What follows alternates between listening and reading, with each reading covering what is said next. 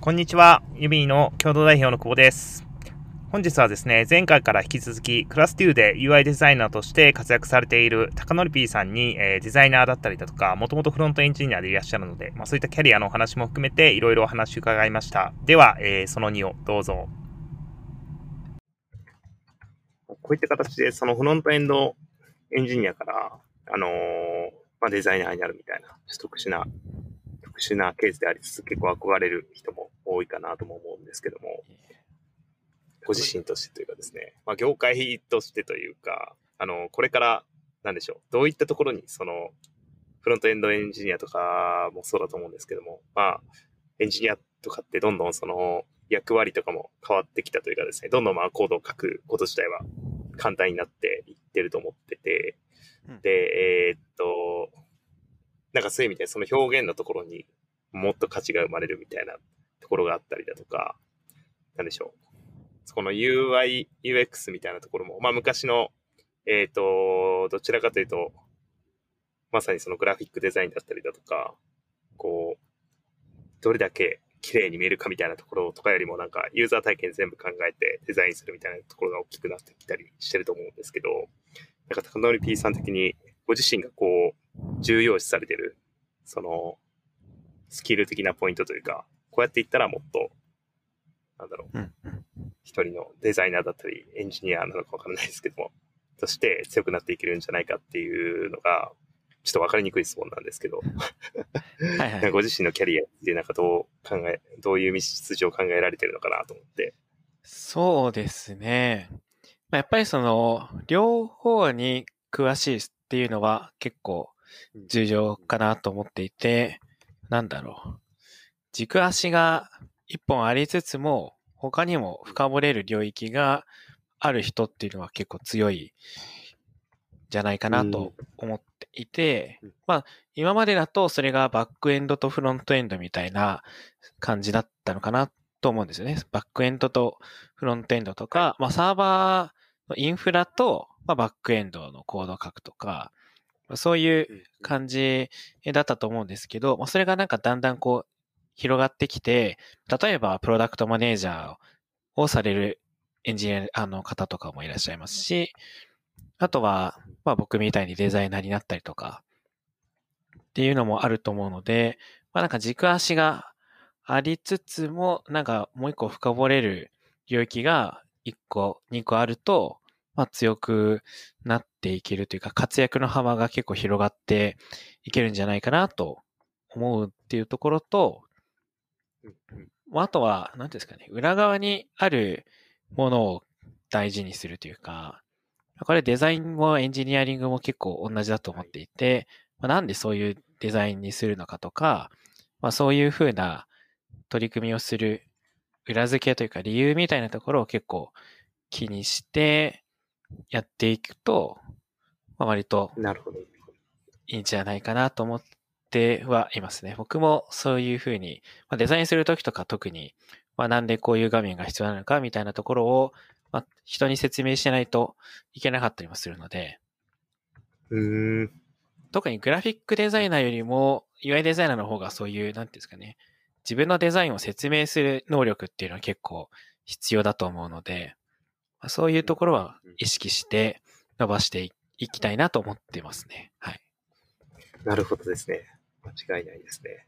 なるほど、なるほど。まあ、そういったところ、まあ、エンジニアの方も結構、その、なんでか、裏の、裏にある背景とか、ロジックとか考えるのをすごい好きっていう人も多いですし、まあ、そういう意味では、お話今聞いてて、結構向いてるのかなとも思ったりもしましたね。なんかやっぱりそこの、なんでっていうその理由のところっていうのが、まあ近年、こう重要視されてるかなと思ってて。そうですね、そうですね。なんかすごい余談なんですけど、あのーはい、私、あの、今、ユビの会社を、その、立ち上げるときに最初デザイナーがいなくて、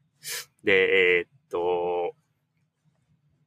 まだその時多分正社員含めて全員で4人ぐらいしかいない時期で、けどやっぱデザイナーがいないと、そのユーザー体験を作り出すのって結構、まあ、大変というかですね、もう今までエンジニアが作った適当な UI になってたみたいなのがあって、で、それでデザイナーの人を探してたんですけど、なんかその時にあの、トレタのえーっと、CD、CDO か CXO かの方が、えーいて、で、えーっと、その人になんか話を聞いたら、もう、とにかく最初のデザイナーをもうなぜっていう質問に対して、あの、何回でも、100回でも答えられるというか、深掘りどんどんしていける人を取りなさい、みたいな言われて。なるほ。ど、みたいな、っはいはいはいはい。ていうのを思い出しましたっていう 共有ですね。はい。いや、やっぱりまあそのなぜ、なぜっていう。大事だと思いますね。うん。うんそうですね。これはやっぱり、エンジニアからデザイナーもそうですけど、ウェブデザイナーをしてて UI デザイナーになりたい人が結構伸ばした方がいいスキルでもあると思いますね。ああ、なそのるほどですね。なるほど。自分のデザインについて言語化できるというか、深掘って、うん、うんうんうんまあ、理論的に説明で、論理的に説明できるか、もしくはそこでその他の人と議論して、まあ深掘っていけるみたいなうんうんうんですかね。ウェブデザイナーだとあんまりそういうシチュエーションって多くないかなと思ってて、まあビジュアルが出てきて、それをなんか気に入るか気に入らないかみたいなところで判断されてしまうことが、まあやっぱり多いと思うので、そういったなんか自分のデザインがちゃんとその機能を達成できているのかどうかみたいなとことか、なんでこういう画面が必要かみたいなのを、もうこう、いっぱいこう掘り下げて、議論する訓練をすると、結構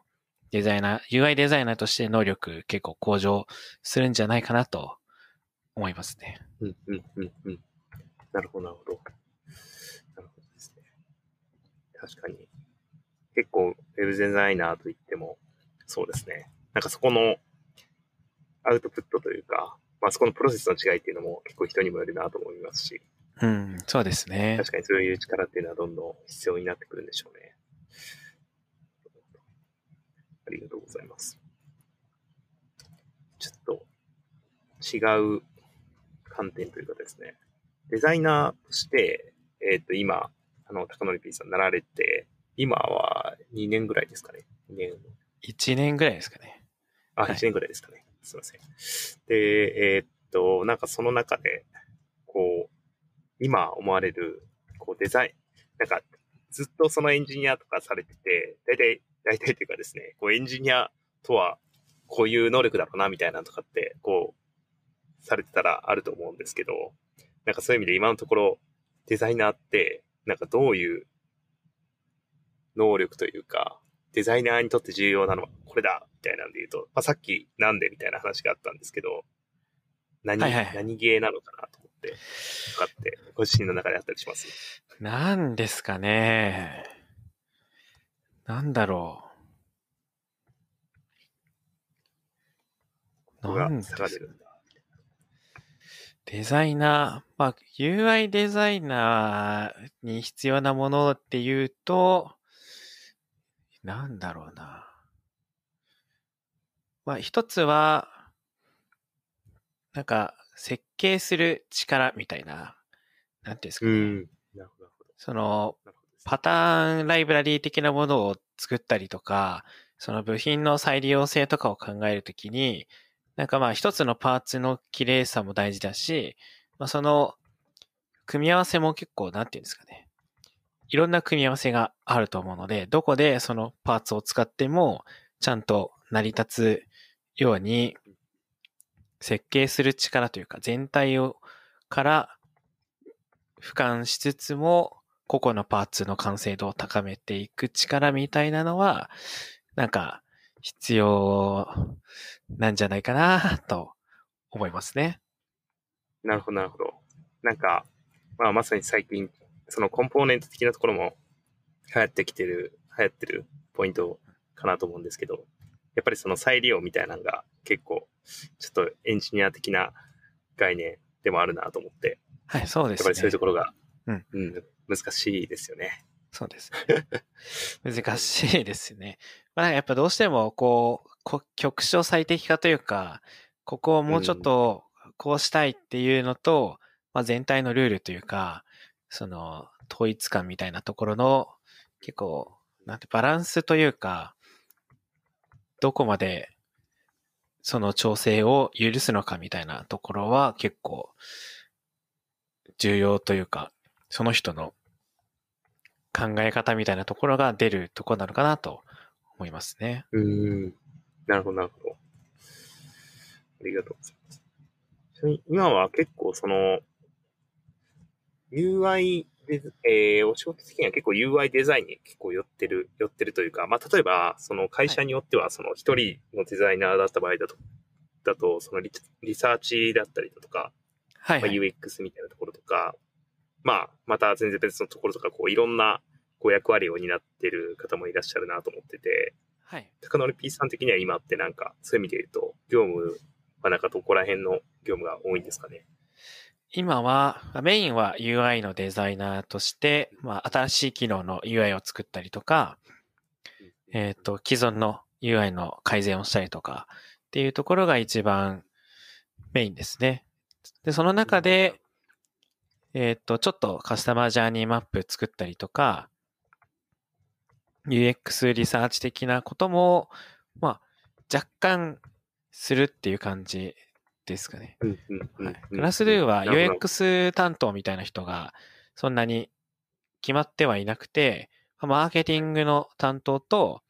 えっ、ー、と、カスタマーサポートの担当と、まあ僕、デザイナーが割といろいろ分担して、えっ、ー、と、UX のリサーチとか、そのマップの作成とかをしてるっていう感じですね。なるほど、なるほど。ありがとうございます。えー、面白いですね。変わ変わったというか、もう、なんかすごい無駄がなさそうな チームバランスだなと思いました。はい、クラスでは、あの、言語が違うというか、シンガポールと日本にお客さんがいるので、はい、なんか、リサーチをマーケティングの人がやった方が早いみたいな、そういう理由もありますね。はははなるほど、なるほど。その、コネクションとかがあるとか、あと、調整するのも結構大変なので、まあ、僕とかがリサーチするよりも、まあそういうカスタマーサポートとかマーケティングやってる人がリサーチして、まあその結果を僕がちょっとまとめたりとか、まあそこからシナリオを考えたりとか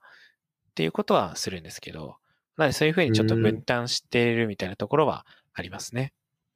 うん。なるほど、なるほど。なるほどですね。ありがとうございます。最後にちょっとですね、その、エンジニアからまあデザイナーになった時っていうので、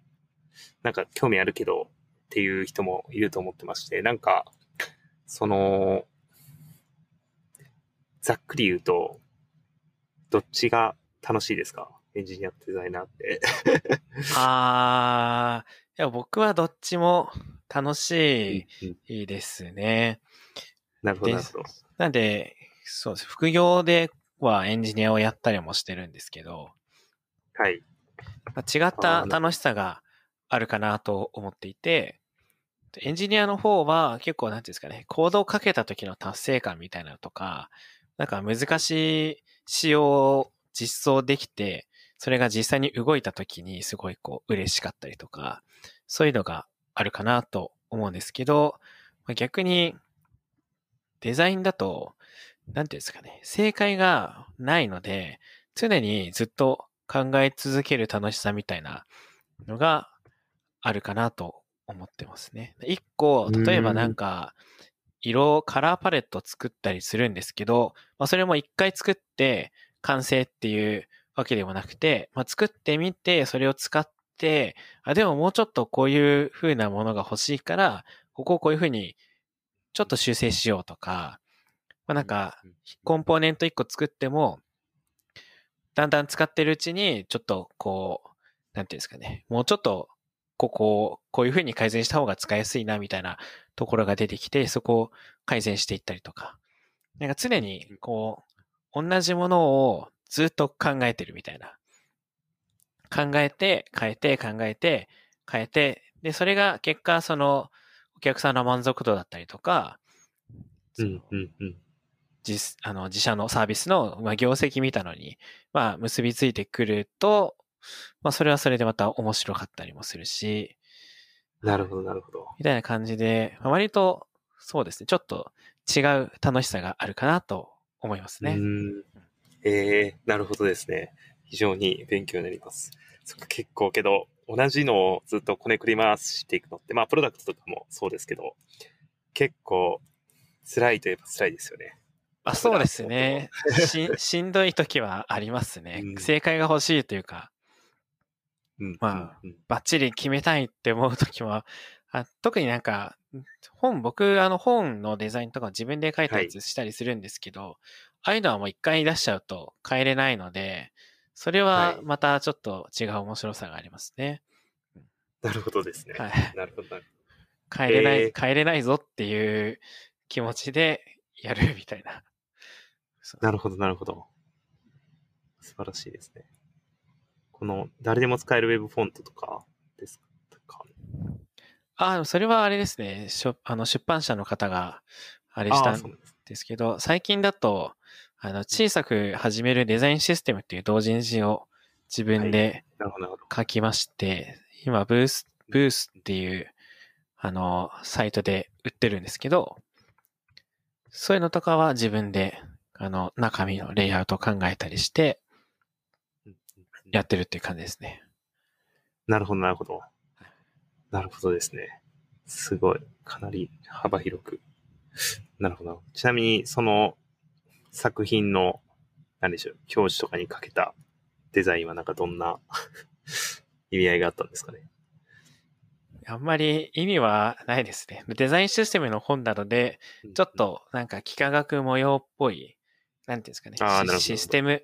を作ってるっぽい感じがいいかなと思って、えーっと、なんか僕、そのデザイン、表紙のデザインはなんか、はい立方体がくっついたみたいな、あの、やつになってるんですけど、まあそんな風なイメージで、インターネットをちょっと検索して良さそうなパターンを見つけてきて、それをアレンジしたみたいな感じですね。なるほど、なるほど。なるほどですね。ああ、すごいおしゃれな、モダンなデザインですね。ええ ありがとうございます。はい。とこれもまた、あの、リンクの方は貼っときますんで、あ、ありがとうございます。はい。ありがとうございます。